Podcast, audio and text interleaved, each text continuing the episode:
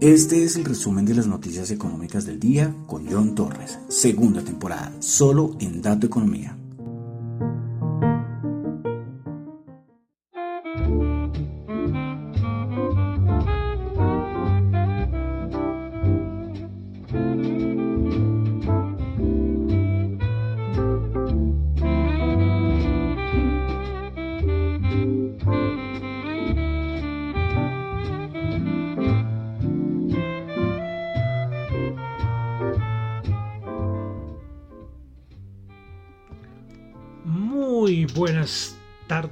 Noches, con estos días tan oscuros aquí en la ciudad de Bogotá.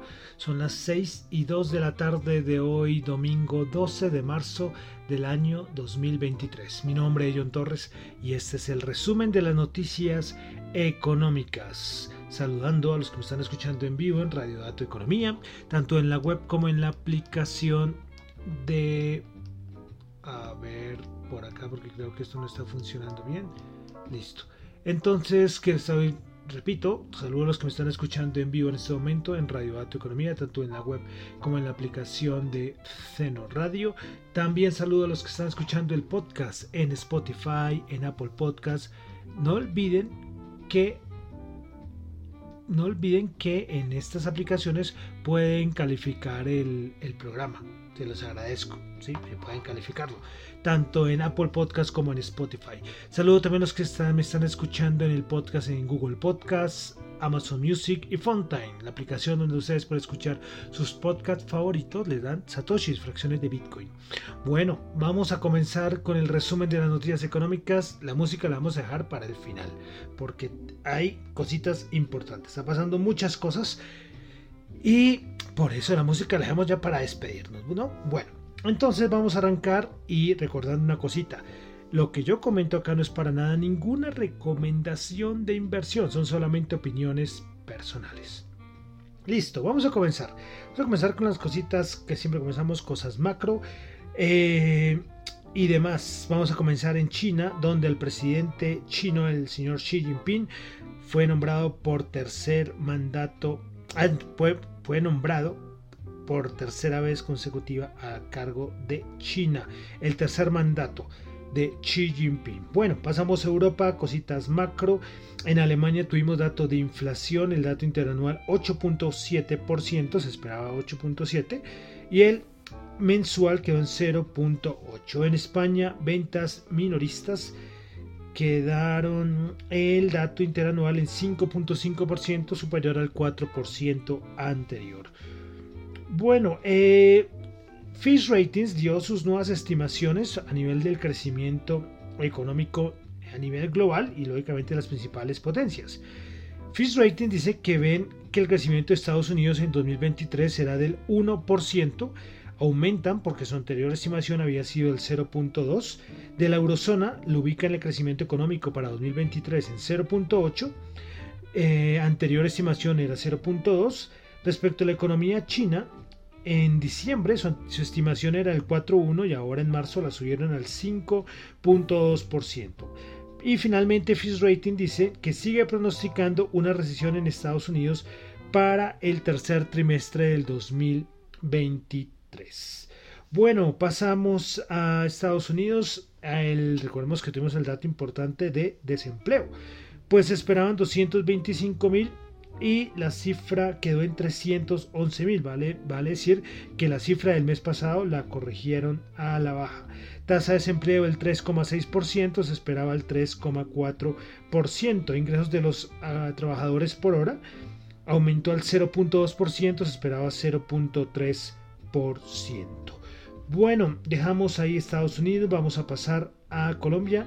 Eh, recuerden que yo les comentaba en el programa pasado que Bancolombia había sido el primer banco que en bajar tasas de interés para el manejo, bueno, para el manejo no, para ciertos usos con la tarjeta de crédito y no, y no para todas las tarjetas de crédito, para algunas tarjetas de crédito, las tarjetas con cupos más bajitos. Bueno, pues ya más bancos se han unido en los últimos horas o los últimos días se unió Da Vivienda, se unió Colpatria, bueno, varios más ofreciendo diferentes opciones. Algunos dicen la guerra de las tasas, ¿no? Eh, varios han dicho diciendo que es que eh, que esto le va a ayudar a bajar la mora y que va a reactivar el consumo. Yo decía que bueno, me parece bien, una estrategia buena, pero mientras no haya una recesión profunda, una recesión complicada, eh, a largo, en un bueno, mediano largo plazo en Colombia, eh, haría yo creo que recapacitar, ¿no? Porque es que esto de cierta manera, entre comillas, en contra de lo que hace el Banco de la República. El Banco de la República lleva subiendo tasas, controlar la inflación y viene esto para, para estas medidas de los bancos como Bancolombia de Vivienda para aumentar e impulsar un poco más el consumo. Entonces es un poco ahí, entre comillas, contradictorio, ¿no? Pero bueno, miraremos a ver cómo sale la medida.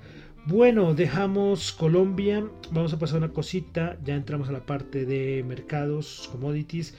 Eh, pues Saudi Aramco, la compañía petrolera más grande del mundo, registró ganancias de 161 mil millones de dólares en el 2022.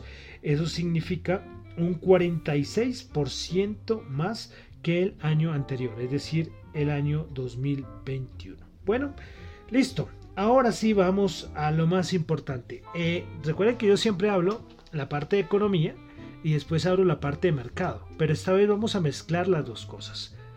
Yo les comentaba en el último programa lo de Silicon, Silicon Valley Bank, que era como una señal de que las cosas estaban fallando. Y así es. ¿Qué ha pasado desde desde el viernes al día de hoy? Bueno, vamos a, hablar un poco de economía. Vamos a recapitular lo que ha pasado desde, desde pandemia, más o menos, rápidamente. ¿Qué pasó? Eh, llegó la pandemia y los bancos centrales tuvieron que soportar la economía. Recuerden todo lo que pasó en el año 2020. Y, pero se sabía que toda esta inyección de dinero, todas esas medidas de QE, como se le conoce, iban a más adelante a producir procesos inflacionarios.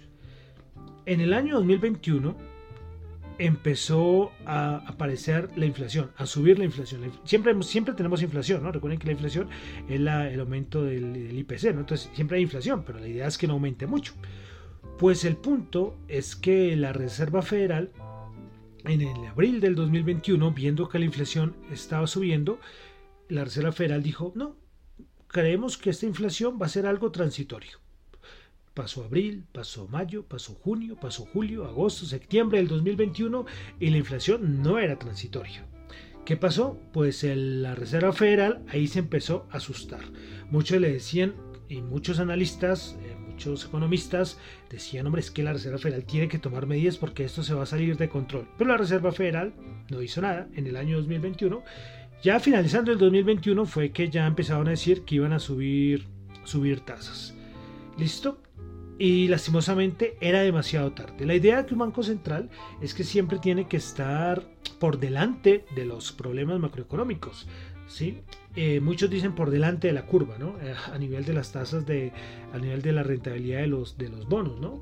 Eh, y no tiene que estar ahí persiguiendo la inflación, tiene que estar adelante de la inflación, que la inflación persiga lo que hace el, el Banco Central. yo que dije Banco Central ahorita, bueno, estamos hablando de la Reserva Federal. Bueno, entonces la Reserva Federal cometió ese error y llegó el año 2022 y recordemos que el año 2022 fue el año de las subidas de tasas. Claro, como hicieron mal trabajo en 2021, pues en 2022 comenzaron la subida de tasas. Bueno, y comenzaron. Recuerden, no acuerdo cuántos puntos básicos subieron en 2022, pero fue muchísimos. Bueno, y el problema es que, claro, la inflación es de esos problemas macroeconómicos que cuando se desata es muy difícil controlarla. Puede ser que ya, que ya haya tocado techo, pero el problema es bajarla. Recuerden que los bancos centrales tienen como objetivo la inflación del 2%. ¿sí? Ese es el gran objetivo. Pero recordemos que la inflación en Estados Unidos estaba muy lejos del, del 2%. Entonces, la Reserva Federal empezó a subir tasas, empezó a subir tasas, empezó a subir tasas. Y sigue subiendo tasas. Estamos ya en el año 2023. Pero ¿qué pasa? El problema es que un banco central no puede dedicarse a subir tasas por siempre.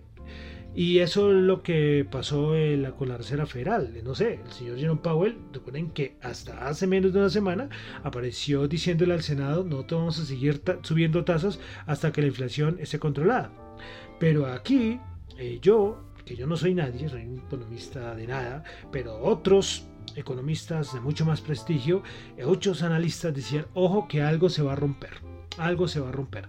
Claro, muchos no le daban importancia porque, claro, la subida que tuvimos en la bolsa en diciembre, pues no, eso ya recuerden que aquí lo criticamos mucho. No, no va a haber recesión. ¿Qué se va a romper? La bolsa para arriba. Pero una cosa es la bolsa y otra cosa es la parte de la, parte de la economía. Pero bueno, todos estaban centrados en eso, en que todo va muy bien, pues ya en un momento a otro va a, bajar tasa la Reserva Federal eh, y todo se va a solucionar y no va a haber, es que recuerden que algunos decían que ni siquiera iba, vamos, ni que ni siquiera vamos a tener una, una caída, una caída suave, ¿no? Que ni siquiera íbamos a tener recesión. Bueno, eso es lo que decían mucho. Pero ¿qué pasa? El problema es que con toda esa subida de tasas ya se estaba rompiendo algo por ahí interno. No sabíamos qué era. Lo primero señal fue FTX, este exchange de criptos que fue muy mal manejado, ahí sí hubo corrupción, hubo todo, pero eh, claro, con las medidas de subida de tasas, la, la, QT, quitarle liquidez al mercado, lo que pasa es que las, o sea, varias instituciones se van a ver perjudicadas. FTX fue la primera, eh, aunque sea un exchange de criptos y toda la parte de criptos para abajo. Pero ¿qué pasa? La parte del sector financiero en Estados Unidos estaba también presentando en silencio, ojo, en silencio, eh, algunos problemas. Y hace una semana empezó a oler a quemado, oler a mal. Eh, primero fue FTX, después Silvergate, este banco cripto, y después el que tuvimos esta semana que fue el Silicon Valley Bank. ¿Qué pasó? Pues ese Silicon Valley Bank, que apoyaba a las tecnológicas, eh, pues recibía muchos depósitos. Ellos recibían muchos depósitos. Llegó el año 2020, recuerden lo que les decía, mucha liquidez en el mercado. Y los bancos lo que tienen que hacer es manejar esos depósitos. Entonces este banco empezó a manejar esos depósitos, el Silicon Valley Bank, y empezó a invertir en bonos y en y en la parte de, hipotecas y parte de finca raíz. Pues, ¿qué pasó? El problema fue que los bonos, recuerden que estamos hablando hace un momento, con la subida de tipos, lo que hacen es que la rentabilidad, la rentabilidad de los bonos sube, sube pero los precios bajan. ¿Ven? Entonces ellos estaban ahí con un montón de bonos ahí que no podían hacer nada porque tenían que esperar vencimientos, no podían hacer nada y desde el hecho pérdidas por el otro tipo donde tenían los depósitos. Entonces, ¿qué pasó?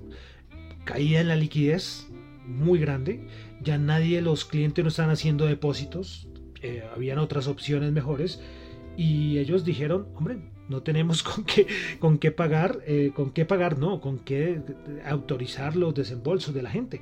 Y desde el día jueves empezó muchos clientes de Silicon Valley Bank a sacar, a sacar dinero, a sacar dinero. Ya no son las largas filas de hace unos años, recuerdan cuando esos corralitos estaba la gente haciendo filas en los cajeros, no, no, recuerden que ustedes ahora, o no sé, no, nosotros, casi todo el, pagan parte del mundo, lo que hacemos es mediante la aplicación podemos sacar dinero, no hay necesidad de ir a hacer filas ya esas imágenes ya son cosas del pasado. Claro, cuando, cuando un banco empieza a ver que empiezan a retirar dinero, dinero, dinero, pan, insolvencia total, y pues las autoridades de Estados Unidos decidieron pues clausurar el banco que no operara más.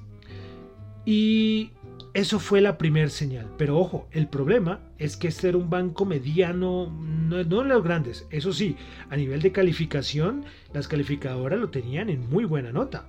Ojo, en muy buena nota. Por eso les decía hace un rato que fue en silencio, que por dentro estaban agrietando.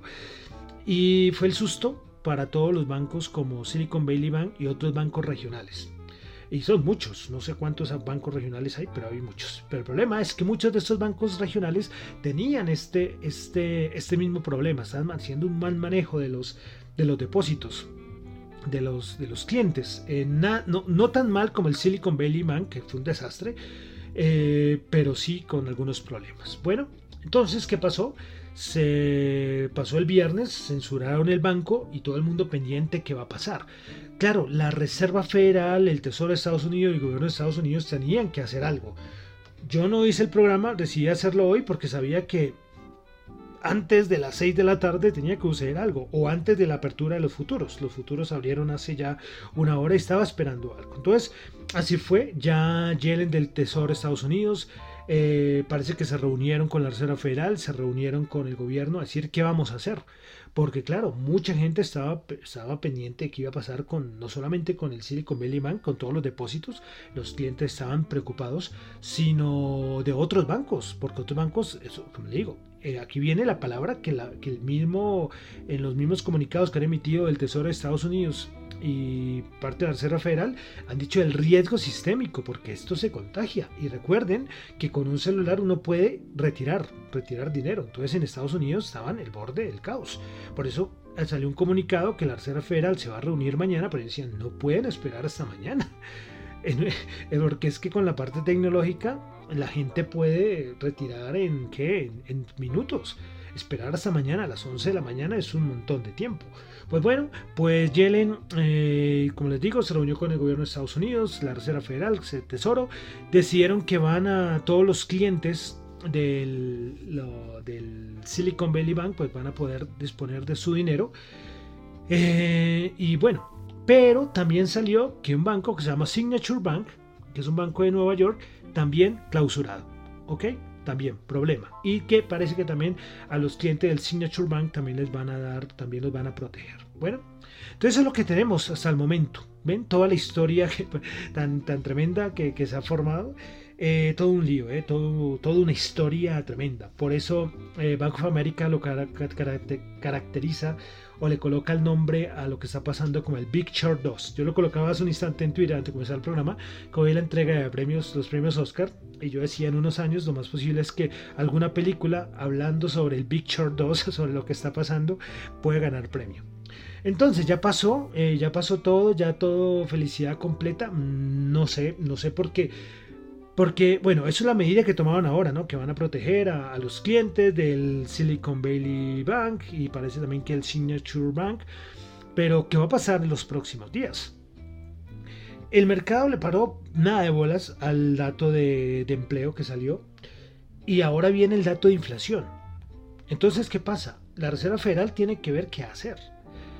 Si la inflación, imagínense que subiera, eh, la Reserva Federal tranquilamente tendría que decir, bueno, voy a seguir subiendo tasas, pero es que no puede seguir subiendo tasas o si no, más quiebras y más bancos van a caer. Entonces lo que le tocaría es conformarse con una inflación alta, subir esa inflación objetivo del 2%, que es casi imposible de lograr, subirla a no sé cuánto, pero subirla. O de ponerse a seguir subiendo tasas sabiendo que se puede, se puede llevar todo el sistema financiero a Estados Unidos, ¿sí? Porque como les digo, los pequeños son los que están sufriendo, pero ojalá no vaya a caer ningún banco, lógicamente, ningún banco grande.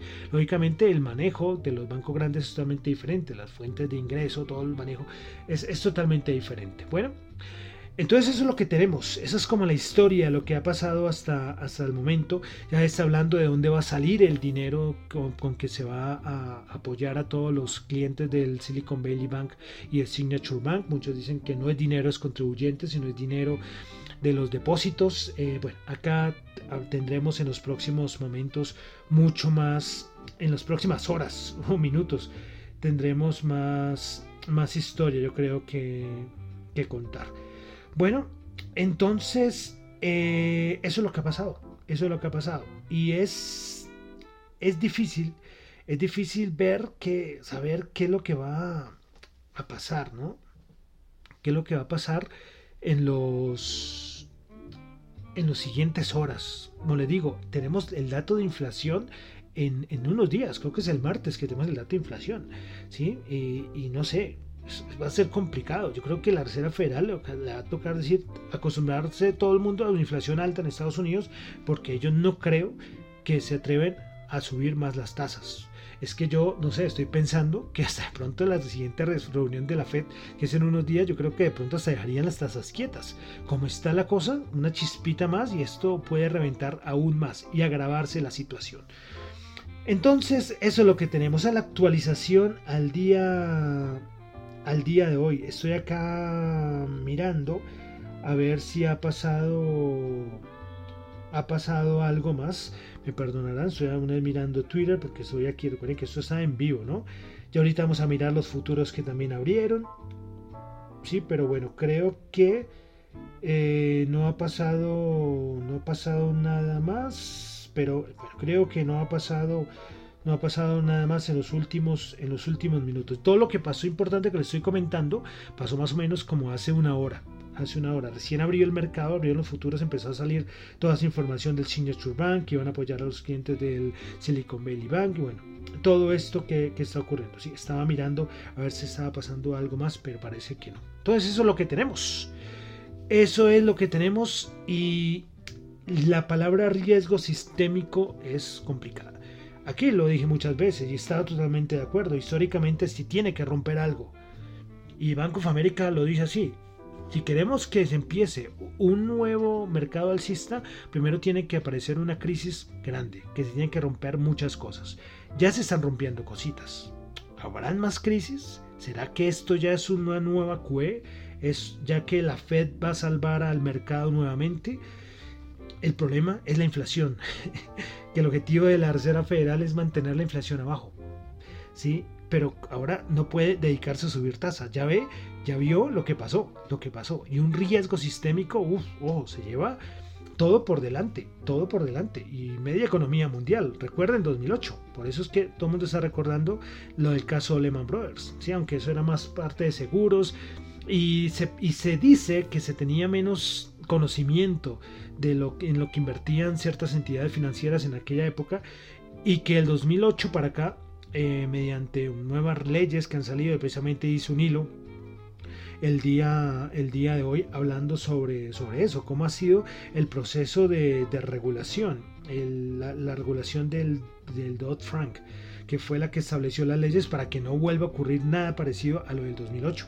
Pero Trump hizo unos cambios en 2018 y, muchos dicen es que si Trump no, hubiera, no se hubiera puesto a hacer nada de esto, ningún cambio, pronto el Silicon Valley Bank se hubiera salvado. Bueno, es muy difícil, muy difícil saberlo, ¿no? Pero sí, los mal manejos los mal manejos por parte también de los que manejan las instituciones financieras también influye mucho. Bueno, entonces a las 6 y 23 de la tarde eso es lo que tenemos de hoy domingo 12 de marzo.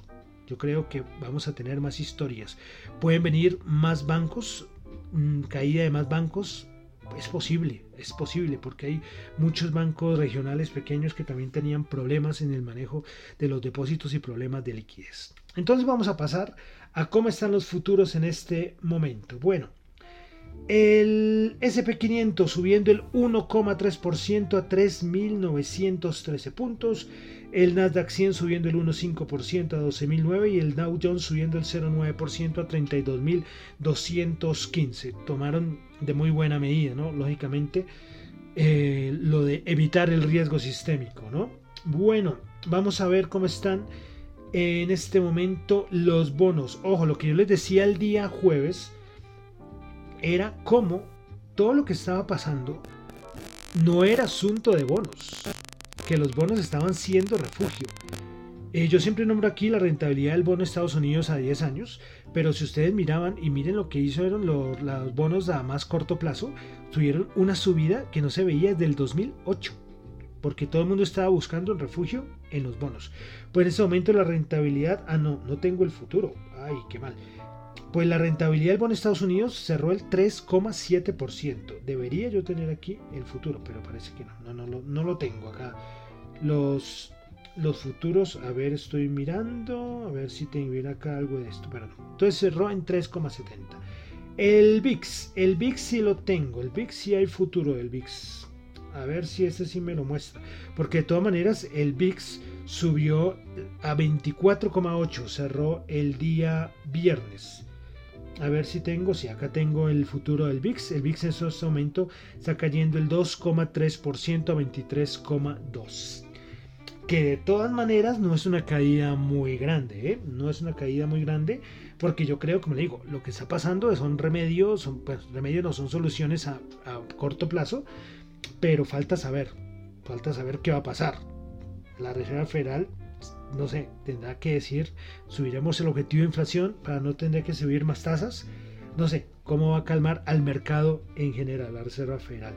El dólar, el DXY, a ver si este sí lo tengo en este momento. A ver si ese sí está cotizando. Eh, sí, 104, bajando el 0,3%, 104,17. Bueno, las materias primas, vamos a revisarlas, cómo están en ese momento. El oro, subida importante del oro, 1.888 dólares la onza, está subiendo 21 dólares la onza. Subía el 1,1%, el petróleo también, el WTI va subiendo el 0,4% al 77 y el Brent 83,1 a 0,4. Bueno, eso es, no vamos a recordar, ni vamos a, ahorita hoy no voy a recordar lo que pasó en el Colcap, ni en el, el sí, eso no, cómo cerraron los índices el viernes, no, ahorita nos está importando lo que está pasando en este momento, mañana miraremos a ver cómo, cómo cierran los, los mercados. Bueno, entonces eso es lo que tenemos. Eso es lo que tenemos, no sé qué les qué opinarán ustedes de todo lo que, lo que está pasando. Eh, a ver, como el repito, no sé, lo que está pasando son soluciones a corto plazo, pero la fe tiene el marrón ahí. ¿Qué va a hacer con las tasas de interés? Difícil, ¿no? Bueno, y para cerrar vamos a pasar a las criptos, las criptos, las criptos. Eh, bueno, tenemos al Bitcoin subiendo el, bueno, Bitcoin subiendo el 7%, 22 mil, 2 mil dólares, ha subido en 24 horas. Ethereum subiendo el 7,6%, BNB subiendo el 4,3%, Ripple subiendo el 1,77%, Cardano subiendo el 7,8%, Polygon subiendo el 8,6%, Solana subiendo el 11%, Polkadot subiendo el 7,3%. Con la caída del Silicon eh, Valley Bank, eh, muchas empresas se vieron afectadas. Porque ahí estaba, estaba Roblox, tenía dinero ahí, Roku tenía dinero ahí, bueno, un montón de startups tenían el dinero ahí. Y, eh, y el mundo cripto, Circle, que es una empresa que maneja la stablecoin de US, USS, que por market cap es la número 5 en, el mundo cripto, eh, ellos se vieron afectados fuertemente cuando salió esa noticia que pues que iba a quebrar y que la gente no podía retirar el dinero, el USDC alcanzaba a perder el 10%. Un stablecoin, recuerden que les he dicho acá, a nivel del dólar, un stablecoin del dólar es que un USDC tiene que valer lo mismo que un dólar. Pues con la caída de, que estaba pues, sucediendo, un, un USDC estaba 0,86. Muchos se atrevieron a, hacer, a comprar diciendo esto se va a recuperar y bueno, les felicito, se ganaron un 10% en 24 horas. Yo sí, no, no es que yo ni siquiera sabía, yo, yo tenía USS, yo estaba preocupado era porque lo que yo tenía no lo podía vender. Pero bueno, ya se recuperó, está ya el 0,9923, también una recuperación, como les digo. Esto que acabo de salir, las noticias que, que salió Yellen eh, a decir y hablar y con el informe de la Reserva Federal, todo esto pues dio un pequeño calma al mercado yo por eso digo que esto es una calma temporal, porque no sé, esto no es definitivo. Yo creo que esto no es definitivo, porque, porque toca ver qué va a hacer la Reserva Federal. Si la Reserva Federal dice, bueno, vamos a subir objetivo de inflación, ya no vamos a subir más tasas, hasta de pronto uno diría, hombre, creo que esto ya no va a empeorar. Pero bueno, toca seguir esperando. Bueno, entonces como vimos hoy, un programa más especial de domingo, un poco denso para ser domingo, pero las cosas están, están así. Vean cómo se juntó todo hoy la parte económica y la parte de mercados. Muchos, como les decía, yo los respeto a todos los que hacen 100% análisis técnico y los respeto y me parece que es un trabajo buenísimo eh, ya, pero no puedo, no puedo decir que para mí el análisis técnico es todo. Yo tengo que darle algo peso al fundamental. Esto que estaba pasando por dentro de lo como estaba manejando los depósitos del Silicon Valley Bank, esto no se ve en la media de 200, ni ningún análisis de análisis técnico. Hay que tener en cuenta la parte fundamental. Por más que digan que no importa, no, es que el mercado ya descuenta todo. Ojo, ojo, ojo. No siempre, no siempre. Hay cosas que están muy ocultas y cuando hay cisnes negros por ahí o cosas así, esto no lo descuenta el mercado y el análisis técnico no te lo va a decir. Entonces hay que tener en cuenta el análisis técnico y el análisis fundamental. Las dos para mí es la combinación perfecta. Bueno, y análisis cuantitativo para que los que manejan, ¿no? Porque, porque hay, que, hay que tenerlo en cuenta todo. ¿Listo? Entonces ya con eso terminamos por el día de hoy el resumen de las noticias económicas. Déjenme ver a ver si ha pasado algo más en los próximos hoy segundos, en los, próximos segundos, en los últimos segundos antes de cerrar el programa, porque como les digo, están pasando tantas cosas. A ver, por aquí veo a ver si pasó algo. Eh, bueno, no, acá están hablando de cómo se va cómo va a ser el programa de financiamiento, cómo se va a asegurar todos esos depósitos no asegurados, porque recuerden que las instituciones aseguraban solamente un porcentaje. Claro, por ejemplo, ahorita el, con el caso de Silicon Valley Bank se sabía que el 97% de la gente que tenía sus depósitos, nada, ya los había perdido. Entonces, por eso es que tiene un programa bastante, bastante, bastante grande, ¿no? Veremos a ver. Eh, uf, bueno, sí. Y la Reserva Federal tiene un marrón muy grande. Yo creo que dijeron que se iban a reunir el día de mañana, pero ya se han reunido. Ya se han reunido porque para llegar a, las, a lo que acabaron de, llegar hace unas horas, hace una hora larga, tuvieron que haberse reunido. Pues se pusieron de acuerdo. Es como le digo, había alertas del riesgo, eh, del riesgo sistémico. Sí, nos siguen repitiendo de que lo importante es que los clientes tengan seguros sus, sus, depósitos. ¿sí? Estoy tratando de mirar a ver si. Casi nunca hago esto en vivo. Recuerden que yo siempre traigo acá todo listo, pero como están las cosas pasando a segundo a segundo. Eh, a ver. Bueno. Ahorita empiezan las críticas, ¿no? Porque otra vez decir, y van a volver a, salvar a los banqueros que hicieron mal trabajo. y lo cual puede ser cierto, como les decía, el manejo del, Silicon Valley Bank, desastre total. Eh, bueno, eso sí, los accionistas cero, ¿eh? y los bonistas creo que también cero. Lo de estos bancos, ¿sí? Van a rescatar a los clientes, ayudarlos, pero, pero el resto de gente, resto de gente, los como digo, accionistas y bonistas, creo que nada, cero pollitos. Bueno, ya, a ver para ver qué pasa en las próximas horas. Pero entonces por el día de hoy terminamos con el resumen de las noticias económicas, un programa diferente por todo lo que está pasando. Bueno, recuerden que lo que yo comento acá no es para nada ninguna recomendación de inversión, son solamente opiniones personales. Mi nombre es John Torre, me encuentra en Twitter en la cuenta arroba John Chu, en la cuenta arroba datoeconomía R, eh, perdón, arroba datoeconomía, para la emisora radio datoeconomía arroba gmail.com y arroba datoeconomía R en Twitter.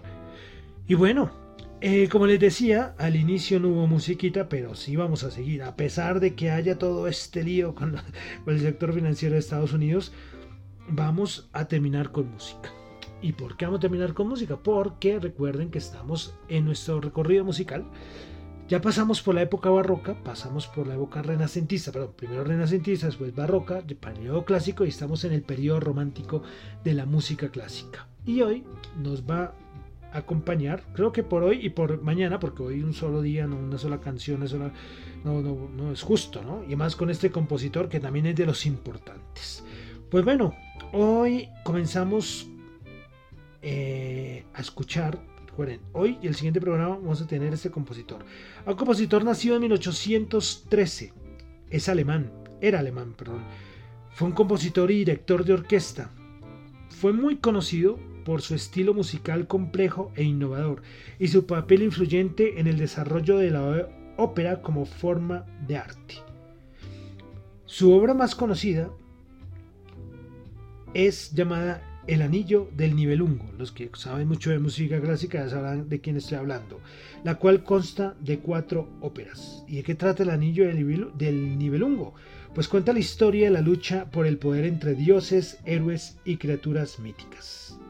Pues estamos hablando, sí señores, del señor Richard Wagner. Complejo de escuchar, ¿eh? Richard Wagner no es fácil de escuchar. Pues bueno, entonces terminaremos el día de hoy el resumen de las noticias económicas escuchando de la segunda ópera del Anillo del Nibelungo. Vamos a escuchar Las Valquirias, que yo creo que cuando lo empiezan a escuchar sabrán cuál es. Bueno, entonces con el señor Richard Wagner terminamos por el día de hoy con el resumen de las noticias económicas. Muchas gracias.